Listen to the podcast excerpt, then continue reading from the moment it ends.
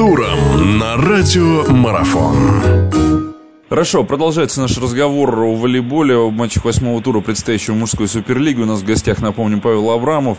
А, Паш, Урал Прикамье. Вот матч, опять же, команда находится во второй части турнирной таблицы. Но если э, с Уралом мы это обсуждали со многими, с вами в частности, да, задачи, наверное, в этом сезоне перед Уралом ставятся несколько иные.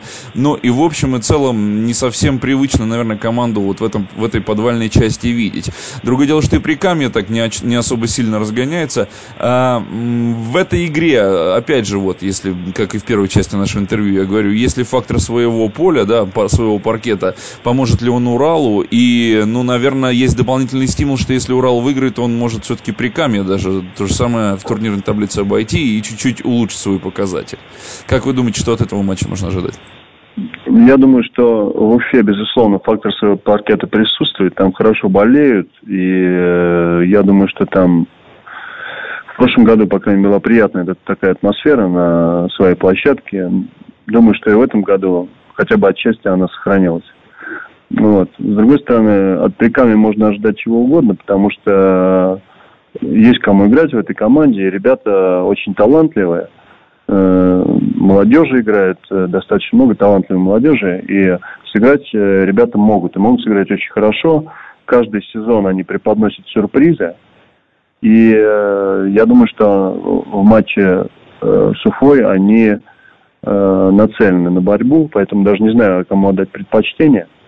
Э, но болеть буду, конечно, за свою бывшую команду.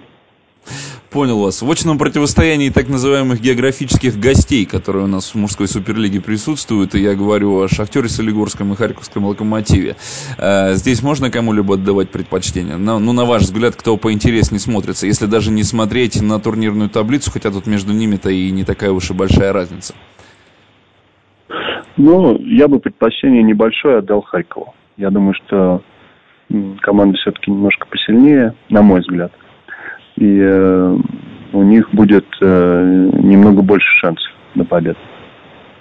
Я вас понял. Э, матч между казанским «Зенитом» и Ярославичем, наверное, вообще не вызывает никаких сомнений абсолютно. Думаю, что да, если, опять же, не будет э, эффекта недонастроя стороны игроков, стороны тренеров, которые, возможно, захочет поставить там какой-то второй состав или третий.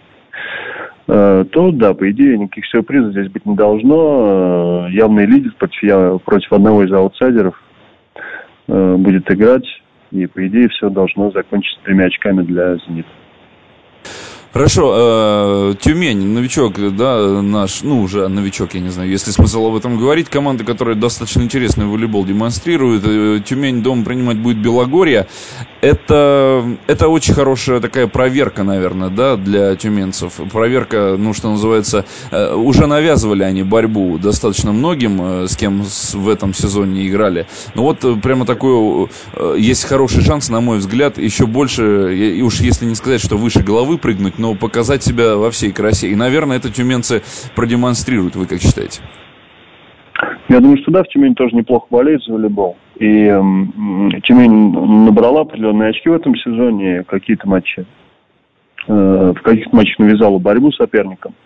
Конечно, тяжело, тяжело им будет очень в этом противостоянии, но, возможно, э, фактор своего паркета в какой-то доли может сказаться, и, возможно, они зацепят. Я думаю, что э, одно очко больше, на мой взгляд, вряд ли, но и даже это им сделать будет очень непросто.